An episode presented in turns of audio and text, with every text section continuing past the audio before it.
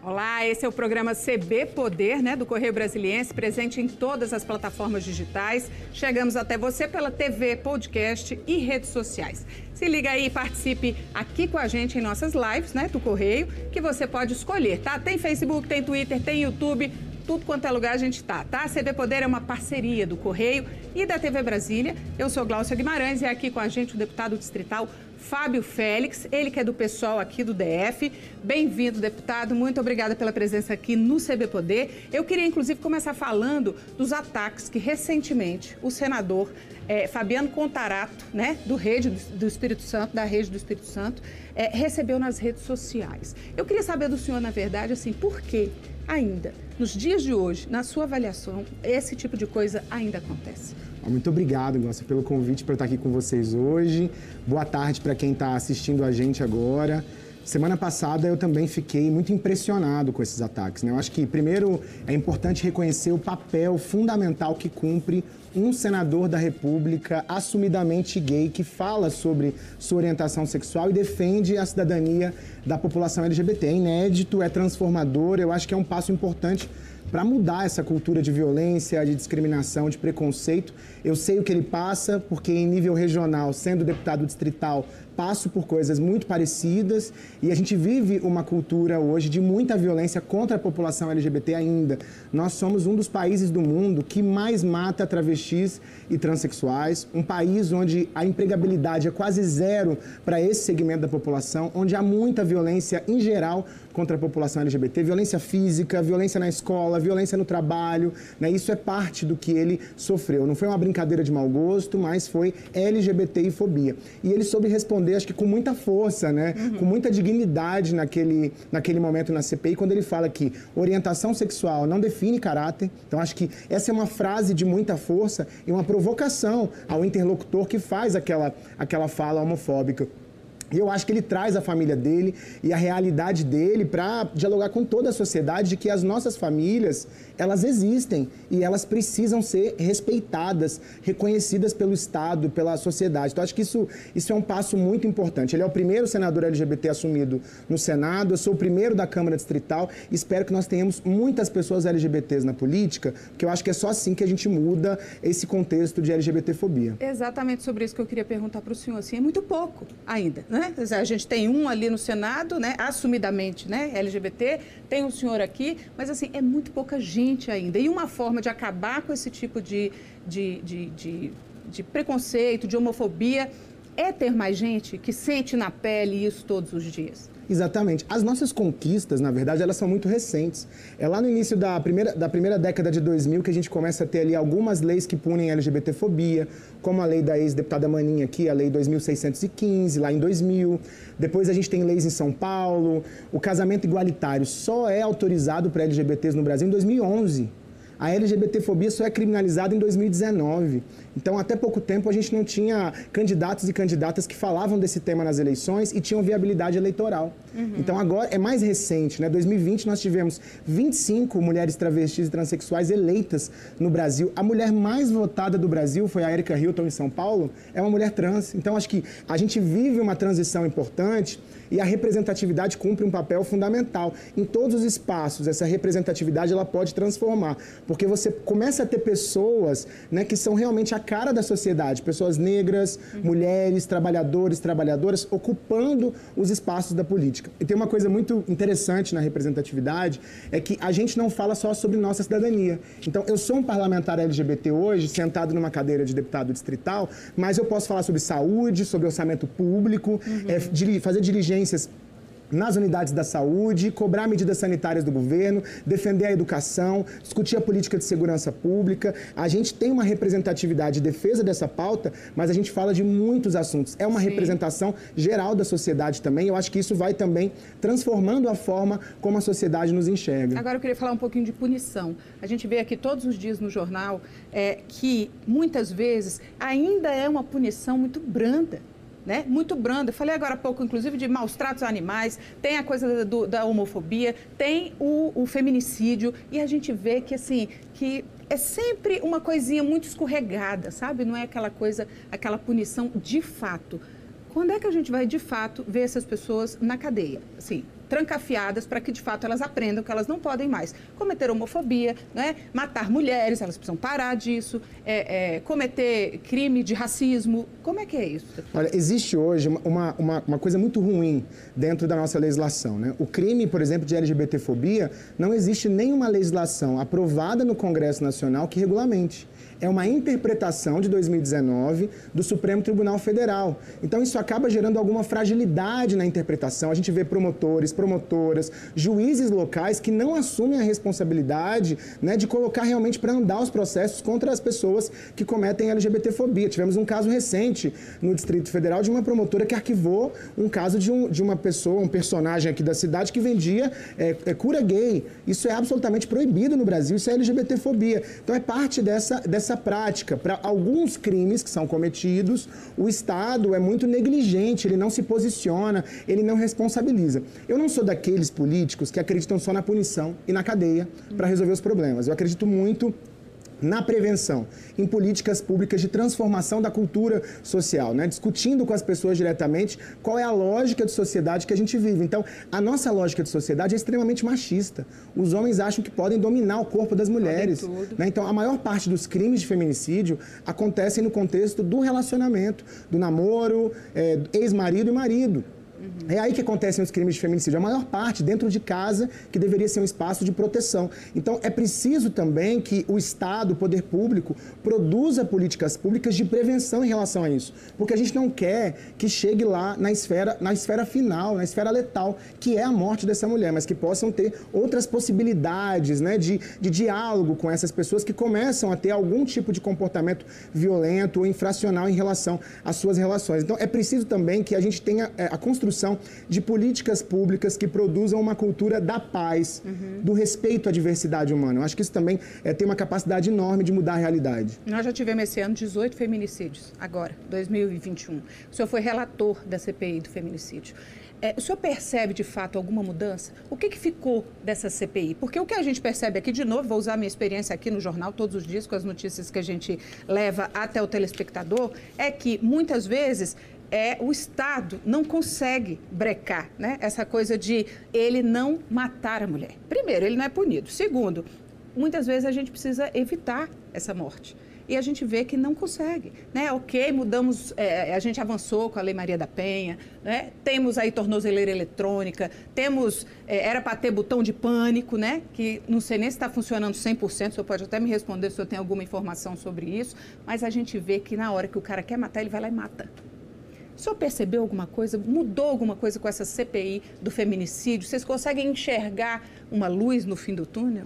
Infelizmente, Glaucia, as mudanças foram muito pontuais. É um relatório muito robusto, que ele aponta as principais fragilidades na rede de atendimento à mulher hoje no Distrito Federal. Eu posso dizer a principal delas que é a falta de integração entre os diferentes programas e políticas públicas que existem. Hoje nós temos uma Secretaria da Mulher, que deveria ser articuladora de todas as secretarias para produzir políticas públicas de prevenção à violência. Só que ela acaba não cumprindo esse papel. A gente tem serviços que se sobrepõem, tem uma série de serviços que não tem servidores e servidoras suficientes para fazer o atendimento. A mulher tem dificuldade de fazer a denúncia porque não chega na delegacia, às vezes as próprias delegacias, elas não têm a formação adequada para recepcionar aquela denúncia. Então, essa, as violações elas são descobertas pelo poder público muito antes, seja na escola, seja na saúde, seja no atendimento do CRAS ou do CREAS, na assistência social, mas infelizmente não há nenhum tipo de comunicação entre os diferentes entes da rede para produzir proteção a essa mulher.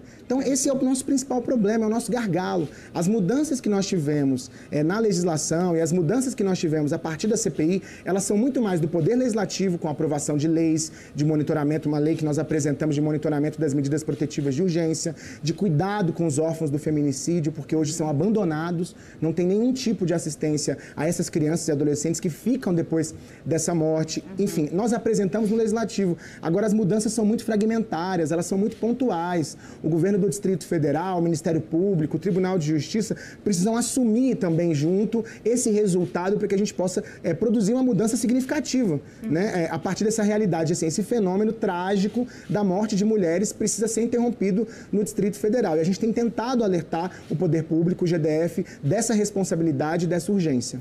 Eu queria falar com o senhor um pouquinho sobre transporte público. É outra coisa que todos os dias não para de chegar aqui na redação reclamações dos passageiros que mesmo durante a pandemia, não é? a gente viu, é, quem pôde fez home office, não é? quem pôde é, é, foi trabalhar, às vezes foi trabalhar, ficou lá sozinho numa repartição pública e tudo. Quem não pode, precisa, ele é obrigado a entrar no transporte público e ir embora para o trabalho, porque senão ele perde o emprego, como muita gente é, acabou perdendo. Mas a gente tem um transporte público que não tem qualidade alguma, não é? E eu queria falar com o senhor o seguinte: é, recentemente o governo, a gente percebe que o governo continua é, passando dinheiro para essas empresas. E do lado de cá, né, tem o usuário que não percebe onde esse dinheiro está sendo usado. A Câmara Legislativa vem acompanhando isso, por exemplo, esse repasse do dinheiro do governo do Distrito Federal que acaba indo para as empresas de transporte público. E assim, para onde está indo esse dinheiro? Porque é ônibus sem porta, é ônibus quebrado, é ônibus sujo, é ônibus que não passa, é ônibus que dá prego. O ônibus não tem qualidade aqui no Distrito Federal. Tem uma coisa que eu percebi quando eu entrei na, na Câmara Legislativa, que é o tamanho do poder dessas empresas de transporte público aqui da cidade. E é um ótimo negócio, porque é, é engraçado que durante a pandemia os estudantes não estavam tendo aula presencial na maior parte do tempo. E antes da pandemia, o governo fazia, fazia repasses milionários para as empresas, em tese pagando o passe livre desses uhum. estudantes, das pessoas com deficiência, dos idosos, para as empresas. Só que durante o ano de 2020 e parte do ano de 2021 não teve aula presencial. Mas mesmo assim, o governo aprovou um crédito e pegou todo o recurso do passe livre e repassou para as empresas. Ou seja, se elas prestam serviço, elas ganham. Se elas não prestam serviço, elas ganham elas também. Ganham então jeito. é um ótimo negócio, não tem risco executar o transporte público na cidade. Então o governo toda hora fala que para o equilíbrio financeiro das contas precisa repassar milhões para esses empresários, é porque isso seria cumprimento do contrato. Por outro lado, esses empresários não cumprem a sua parte, que é garantir que os ônibus velhos não estejam na rua, quer trocar sempre a frota cumprindo os prazos, quer garantir o mínimo que é a limpeza dos ônibus, quer garantir a, a quantidade necessária de ônibus para transportar todas as linhas, né? E as linhas que são mais cheias. Então, assim, tem uma série de problemas. A gente recebe muita reclamação. É preciso dar um reset geral no nosso sistema de transporte na cidade. É preciso que haja uma nova licitação, uma remodelagem de como é produzida essa licitação hoje, porque quem ganha é o empresário e o trabalhador fica maltratado na rua. E, infelizmente, a Câmara Legislativa, a maioria da Câmara Legislativa, tem aprovado esses créditos do governo. Inclusive, votamos um ontem em relação a essa pauta que eu votei contra esse crédito, porque eu acho que já não é justo mais repassar milhões para as empresas, sendo que a entrega concreta do serviço, ela não corresponde àquilo que também estava previsto no contrato. Então, o governo acaba cumprindo a sua parte, né, porque repassa esse recurso para as empresas, mas as empresas não cumprem a sua parte. Então tem que ter auditoria, tem que ter fiscalização do governo. Sabe aquela mão pesada que o DF Legal tem né, em algumas cidades mais pobres da cidade, para derrubar casa, para fazer uma série de coisas. Eu acho que essa mão pesada está faltando para fiscalizar, por exemplo, os empresários do transporte público da cidade. Vou aproveitar sua deixa, já que o senhor perguntou, falou aí agora das derrubadas. É, não estava proibido derrubar durante a pandemia? O senhor deve ter acompanhado aí nos últimos dias é, a derrubada ali na, no Porto Rico, né? Teve até protesto dos moradores na BR-040, inclusive parou ali aquela região. Como é que está isso em relação às derrubadas aqui no DF? Olha... Claro que eu não estou aqui defendendo, viu, deputado? Porque eu acho que, de fato, é, é, é, preciso saber o que é legal e o que não é legal. A gente não pode, de fato, é, é sugerir que as pessoas possam né, invadir totalmente, elas possam invadir onde elas querem, simplesmente elas vão ficando lá. Porque durante um tempo era assim, você invadia e você ia ficando, você ia ficando, você ia ficando, até chegar o processo de regularização. Né? Então, assim, não pode invadir, não pode invadir. Mas o senhor está acompanhando essa história dessas derrubadas todas, como é que é essa negociação, principalmente ali no Porto Rico? Olha, eu acho que essa questão da moradia e da terra no DF é uma problemática antiga, antiga. Né? A questão fundiária talvez seja a questão mais complexa da cidade. Você está correta, tem que combater a grilagem de terra, então tem crime organizado nessas áreas uhum. e é preciso que seja combatido. E também tem que ter política de moradia que funcione na cidade. Nós temos um déficit habitacional hoje de mais de 124 mil residências, uma especulação imobiliária gigantesca. Então é preciso ter programas de moradia popular para alcançar a população que mais precisa nas cidades do Distrito Federal. Nós estamos falando aqui, Glaucia, da unidade da federação, que é a quarta mais desigual do país. Tem muita pobreza. Hoje no DF tem muita gente passando fome. Então, tirar as pessoas da sua casa nesse momento, eu acho que é uma questão humanitária. Então, eu acho que o governo não deveria fazer nenhum despejo nesse momento. Então, está errado fazer despejo. Existe uma decisão do Supremo Tribunal Federal que impede os despejos durante a pandemia, inclusive até 31 de dezembro desse ano. Existe uma lei aprovada no Congresso Nacional também que veda os despejos no contexto da pandemia e naqueles casos que pode haver algum tipo de desocupação, o governo tem que garantir alternativas, inclusive atendimento qualificado da política pública de assistência social. Então, me parece que o governo comete irregularidades quando ele não garante o atendimento qualificado da política de assistência social, ele não notifica as pessoas previamente para que elas possam pegar os seus pertences, sair dali, e ele também não garante, ele não dá é, garantias de que ele está cumprindo a lei, porque de fato aconteceu depois da pandemia. Aquela ocupação. Então, existe um problema grave em vários territórios diferentes, então nós somos absolutamente contrários a desocupações nesse contexto, e no caso de lá, a gente tem visto famílias, algumas delas que foram enganadas por grileiros, algumas que foram enganadas aproveitadores naquela região e que entregaram o que tinham para morar. Né? E muitas não têm culpa disso. Uhum. São famílias de pessoas que têm problemas de saúde, é, são uma casa que é, vinha sendo derrubada agora, de alguém que testou positivo é, para a Covid-19, que estava com seus filhos em casa, idosos, idosas. Então, não adianta chegar com trator, não dá para governar com trator ligado, atropelando as pessoas. Então, é preciso pensar a política pública de prevenção. Então, se tem área ambiental e é preciso fazer uma, uma remoção, tem que pensar uma logística. O Estado não pode simplesmente derrubar a casa e deixar as pessoas ao léu. Então, essa é a nossa preocupação. A gente tem feito uma série de esforços para interromper aquela desocupação em Porto Rico, em Santa Maria, falado com as autoridades, tentado sensibilizar as autoridades em relação a isso, porque eu acho que tem uma desigualdade enorme aí que ela me choca, porque às vezes parece que as pessoas não percebem, né? O governo ele é muito tranquilo, ele é muito calmo nos lugares das mansões. Nas invasões das mansões, o governo é tranquilo, é do diálogo. As negociações duram anos para tirar os puxadinhos no Lago Sul. E essas negociações nem têm efetividade e fim. Agora, quando se trata da, da população mais pobre, é rápido, é efetivo. O aparato policial chega, o DF legal chega, o governo chega para destruir essas casas, mas não para produzir política pública. Agora a gente tem que deixar claro, né, deputado, que grileiro é grileiro. Tem gente que é bandido que Exatamente. vive disso, que vive de invadir e inclusive de vender para algumas famílias. Isso precisa ser investigado e essas pessoas precisam ser punidas. E as vítimas precisam ser cuidadas e acolhidas pelo Estado.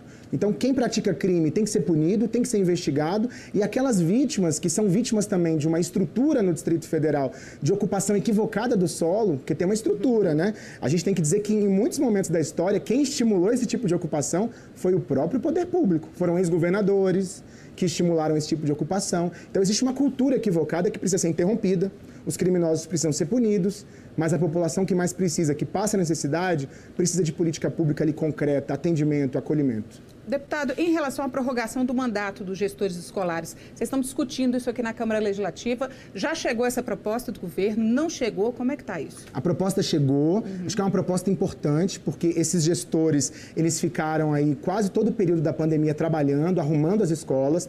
A gente vai ter vários, tem tido já vários desafios pedagógicos nesse retorno das aulas presenciais. Vamos ter mais desafios a partir do ano que vem, que vai começar a implantação do novo ensino médio em todas as escolas de ensino médio médio. Então, assim, seria muito ruim, seria uma ruptura ruim para o projeto pedagógico das escolas essas gestões não continuarem nesse momento e nesse contexto. Então, a oposição na Câmara Legislativa fez uma obstrução semana passada, os gestores lutaram muito também e o governo já enviou o projeto que eu acredito que seja apreciado hoje no plenário da Câmara Legislativa. Ok, deixa eu só. Meu diretor, tá na hora de chamar o break, tá? Me conte aí. É porque o meu ponto aqui não está funcionando, não. Eu comecei a ouvir a musiquinha aqui, deputado. Mas a gente vai para um break e volta daqui a pouco com mais CB Poder, tá bom? Já volto.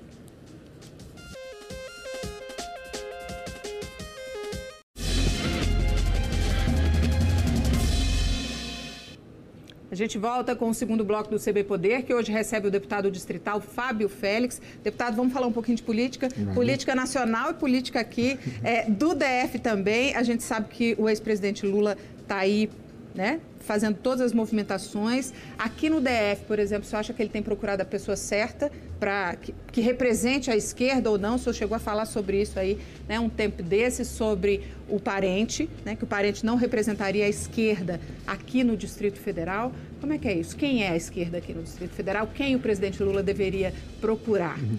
É, eu acho que a gente tem que entender um pouco qual é o objetivo do ex-presidente Lula nessa visita aqui no Distrito Federal. Né? Eu acho que é, me preocupa muito a interlocução do, do ex-presidente Lula com alguns caciques do MDB, que na verdade foram os caciques que operaram e movimentaram inclusive o golpe contra a ex-presidente Dilma. Uhum. Além disso, também um encontro com o governador Ibanez. Eu acho que são sinalizações ruins, porque são sinalizações com um grupo político e com o governador que é a antítese de um projeto político de esquerda para o Brasil. Então, é, é, é, fundamental que a gente consiga, nessa eleição presidencial de 2022, definitivamente derrotar Bolsonaro, a extrema-direita. Eu acho que é importante para o Brasil sair dessa vala, mas eu acho que a gente não pode também medir a esquerda por baixo. É preciso de um programa que seja capaz né, de dialogar com as demandas reais da população e tem muita gente muito mais interessante para que se construa um programa de esquerda para o Brasil e para o Distrito Federal.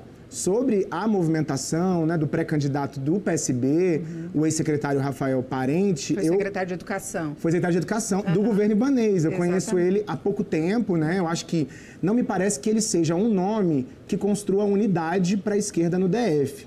Por quê? Primeiro, porque ele foi um secretário de Educação do governo Ibanês Rocha. Né? E hoje a nossa luta tem sido contra o governo Ibanês Rocha.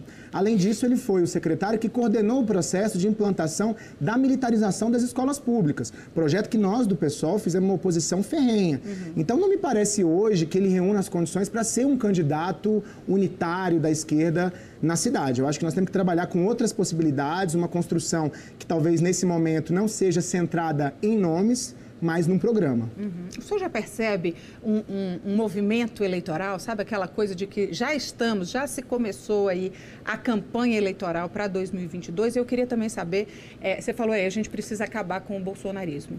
É, isso é possível na sua avaliação, de verdade? Eu acho que é possível. Eu acho que a gente viveu é, uma experiência que é a experiência dos Estados Unidos, né, em 2020, com a derrota do Trump. E essa experiência só foi possível porque se constituiu um grande movimento nacional anti-Trump e anti-extrema-direita. Eu acho que esse movimento está se construindo no Brasil. As pessoas têm percebido que é um governo do ódio, é um governo que não conseguiu responder minimamente às medidas sanitárias, né? A popularidade de Bolsonaro está caindo muito. Então eu acredito muito que com a nossa, a nossa posição real na rua, ocupando as ruas, os atos fora Bolsonaro desse último final de semana foram atos significativos no Brasil todo. Então existem, existem setores dentro de casa e fora de casa que são que foram para a rua que são contra Bolsonaro. Eu acho que nós temos que intensificar as mobilizações contra esse governo para derrotar esse governo e o seu projeto político. E eu acho que isso é plenamente possível. Sobre as movimentações eleitorais, eu tenho sentido muito, né? O clima já mudou. Como 2022 já, já é amanhã, é. Né? já está chegando, as pessoas só se movimentam em torno das eleições. Eu acho que isso é um erro também, porque é, não adianta só ficar lançando, ah, o nome, esse o nome, aquele nome, sem conversar com as pessoas. A gente precisa construir, pelo menos minimamente, um diálogo entre as esquerdas no Distrito Federal para pensar uma estratégia, um projeto político. Como é que a gente vai disputar de forma estratégica o poder na cidade, dialogando com os movimentos sociais, com a sociedade civil organizada. Então, acho que essas iniciativas elas ainda são muito fragmentárias, mesmo que legítimas. Todos os partidos têm a legitimidade de lançar seus nomes, seus candidatos, mas eu acho que o diálogo amplo com a prioridade de derrotar Bolsonaro e também construir uma alternativa ibanês na cidade, eu acho que essa deve ser a nossa prioridade no próximo período. Até porque, deputado, prioridade devia ser, por exemplo, a questão econômica. A gente tem muito problema para resolver aí, né? Eu digo a gente, que não sou político, não, mas assim, quem assume, né? Quem, é, é, pelo menos deveria ser, na teoria, quem quer embarcar numa dessa vai ter muito problema para resolver aí para 2022. Nós temos aí uma economia, nós temos aí os preços lá nas alturas, nós ainda vivemos uma pandemia, né? A gente não. É, e cada dia a gente. Ontem mesmo, acho que eu vi uma notícia, eu não lembro onde, que é, um infectologista disse: olha, não vai ser a única pandemia. É. Não é a única, ou seja, nós precisamos estar preparados para poder enfrentar outras pandemias. Ou vai ser sempre assim? Não é? A gente vai, corre para casa, fica em casa. Então, assim, é muita responsabilidade que uma pessoa que se coloca na política, né, pretende se colocar na política, precisa resolver. Não, exatamente. A nossa economia está ladeira abaixo. Se você vai no supermercado hoje, é assustador a inflação no concreto. Independente daquele percentual que é divulgado pela imprensa, no concreto, quando você vê o preço da carne, quando você vê o preço do gás, quando você vê o preço do arroz, do feijão, né, mesmo daqueles itens da cesta básica, é assustador entrar num supermercado hoje em dia. As pessoas elas voltaram a passar fome na cidade. Então acho que isso é muito grave. A gente precisa pensar um projeto econômico para a retomada do nosso país. Enquanto a economia está degringolando, Tá, da pior forma possível, a gente tem um ministro da Economia que coordena a política monetária brasileira, que tem suas contas no exterior. É fácil ser patriota depositando suas contas no offshore e ganhando milhões. Ele ganha cerca de 14 mil reais por dia com a valorização do dólar que o próprio ministério que ele dirige patrocina. Então isso é um absurdo, é um escárnio contra a população brasileira que está metida nesse, nessa vala de desigualdade. Deputado, eu queria falar com o senhor aqui, acho que o tempo nosso está acabando, mas eu queria falar da CPI do IGES, a tal da CPI, né? É, vem ou não vem essa CPI? Vai ter ou não vai ter? E o senhor tem acompanhado também aí nos hospitais, né, essa dificuldade da saúde pública em melhorar. A gente vê alguma melhora, mas assim, tem muita coisa para melhorar. E eu queria saber também de vacina. É, o senhor está acompanhando também. Como é que tá? Tá tudo certo? Mais um pouquinho para frente, quem sabe o senhor me aponta aí erros e acertos dessa vacinação toda, mas vamos falar do IGES. A gente está, assim, várias forças-tarefas que a gente fez dos temas que você levantou. Um deles é o IGES, né? Existe um problema estrutural. Eu votei contra né, a criação do IGES lá no início é, da legislatura. Foi a primeira proposta do governador Ibanez. Na verdade, ele disse na campanha que era contra o Instituto Hospital de Base e que ia acabar. Aí, quando ele tomou posse, ele ampliou. Né? E nós somos contra, inclusive denunciamos o discurso, né? que era um discurso contraditório, né? muito diferente daquilo que ele havia propagado na campanha. Uhum. Mas o IGES hoje tem se mostrado deficitário do ponto de vista financeiro, não tem atendido a, a, a população com nenhuma qualidade e todos os escândalos desse governo estão centrados na gestão do IGES, inclusive com a prisão do ex-secretário de saúde no exercício do cargo e do ex, que era também ex-presidente do IGES. Nós já estamos agora no quinto presidente do IGES-DF, o quinto na gestão. Como é que tem continuidade? Como é que tem coerência? Como é que melhora o serviço? Então é preciso investigar esse órgão. Existe um requerimento na Câmara Legislativa hoje que está protocolado, que, que tem as assinaturas, é um instrumento da minoria, mas infelizmente existe uma série de manobras que tem impedido a CPI do IGES. Nós vamos seguir lutando por essa CPI, mas eu estou cético ainda da instalação dessa CPI. Eu acho que ela já foi enterrada. Eu acho antes que eles têm tentado, tentado enterrar, antes de nascer. Mas nós vamos continuar na batalha, que é o nosso papel. E eu acho que também é importante chamar a sociedade civil, a população do DF, a pressionar a Câmara Legislativa para cumprir o seu papel. Não tem CPI do IGES, mas tem uma tal de uma CPI aí dos maus tratos. Maus tratos a animais, é isso, deputado? E é isso. Qual, qual é exatamente o foco? Porque quando a gente fala em maus tratos a animais, é, é, a gente tem aí um leque né, imenso de coisas. É o que? Aumentar a pena? O que, é que essa CPI se propõe? É, é difícil saber, né, Glaucio? Porque eu acho que a CPI ela está protocolada há alguns anos. Uhum. Nunca houve interesse em que essa CPI fosse instaurada. Eu tenho muito respeito aos parlamentares que têm essa pauta. Eu sei que tem muita gente engajada na sociedade civil. Essa é uma pauta importante. É preciso construir legislação para enfrentar os maus tratos e a violência contra os animais. Mas, infelizmente, me parece que essa, essa CPI que foi instaurada agora é uma manobra política para evitar a instalação de outras CPIs. Porque existe um artigo no regimento que permite apenas duas CPIs simultâneas funcionando na Câmara Legislativa. Então, se você tem outra CPIs instauradas, você não pode instaurar, por exemplo, a CPI do IGES. Então, nesse contexto, eu acho que essa CPI está sendo utilizada e essa temática como manobra, apesar de respeitar o tema e reconhecer a importância dele. Isso, não, extremamente importante. Inclusive, a gente hoje a gente mostrou aqui no jornal um, um, rapaz que, um caso de um rapaz que pegava o cachorro, né, queimava o cachorro, o focinho Isso. do cachorro com cigarro, soprava a fumaça e aí você vai olhar, o inquérito foi fechado, ok, mas ele está solto. Né? Ele não está preso. Então, a gente, mais uma vez, a gente não vê essa questão da punição de fato. E eu queria falar com o senhor sobre vacina. Como é que tá por aí? Assim, eu já tomei as duas doses, né? Graças uhum. a Deus. Espero que todo mundo que está em casa, que está vendo a gente, que ainda não tomou, que tem gente que não foi tomar a segunda dose, vá tomar a segunda dose, tome a dose de reforço. Na sua avaliação, o que, que a gente acertou, o que, que a gente errou aí no quesito vacina? Bom, a Câmara Legislativa ela fez uma iniciativa importante, que foi instalar uma comissão especial da vacina. Eu fui eleito presidente dessa comissão especial e nós acompanhamos todo o processo de vacinação no Distrito Federal. O primeiro grande problema que nós tivemos foi com a falta de planejamento do governo federal. Então, a escassez da vacina, não tinha vacina. Então, a gente viveu uma campanha de vacinação a conta gotas, entre o finalzinho de janeiro até agora. Uhum. Assim, foi uma campanha que ela não tinha planejamento local, porque a gente também não tinha as quantidades de fornecimento, um cronograma de fornecimento por parte do nosso Plano do, Nacional é, de Imunização e do Governo Federal. Então, esse foi um problema grave que a gente enfrentou em relação à vacinação no Distrito Federal. Agora, as coisas melhoraram, estão acelerando, a gente vem acompanhando esse processo. Hoje começa a vacinação dos profissionais de saúde, a dose de reforço, que foi algo que a gente cobrou muito, e a antecipação das doses, tanto da AstraZeneca quanto da Pfizer, para quem tem a segunda dose prevista. Isso é importante porque a gente tem vivido hoje ainda um boom no DF, com a taxa de transmissão alta em relação à variante Delta do novo coronavírus. Então é importante ampliar a vacinação da população. E quem não vacinou, a gente espera que vacine o mais rápido possível contra as fake news, desinformação. Vacina salva vidas. Vacina salva vidas, é isso mesmo. Obrigada, viu, deputado, pela sua presença aqui. Vamos embora, a gente segue junto aí, com acompanhando todo, tudo que acontece aqui no Distrito Federal. Muito obrigado. Um abraço para você e para quem assiste a gente. Isso, obrigada. Olha, o CB Poder fica por aqui. Obrigada pela companhia, né? Até a próxima. Saudade de você vocês. Bom demais estar aqui. Tchau.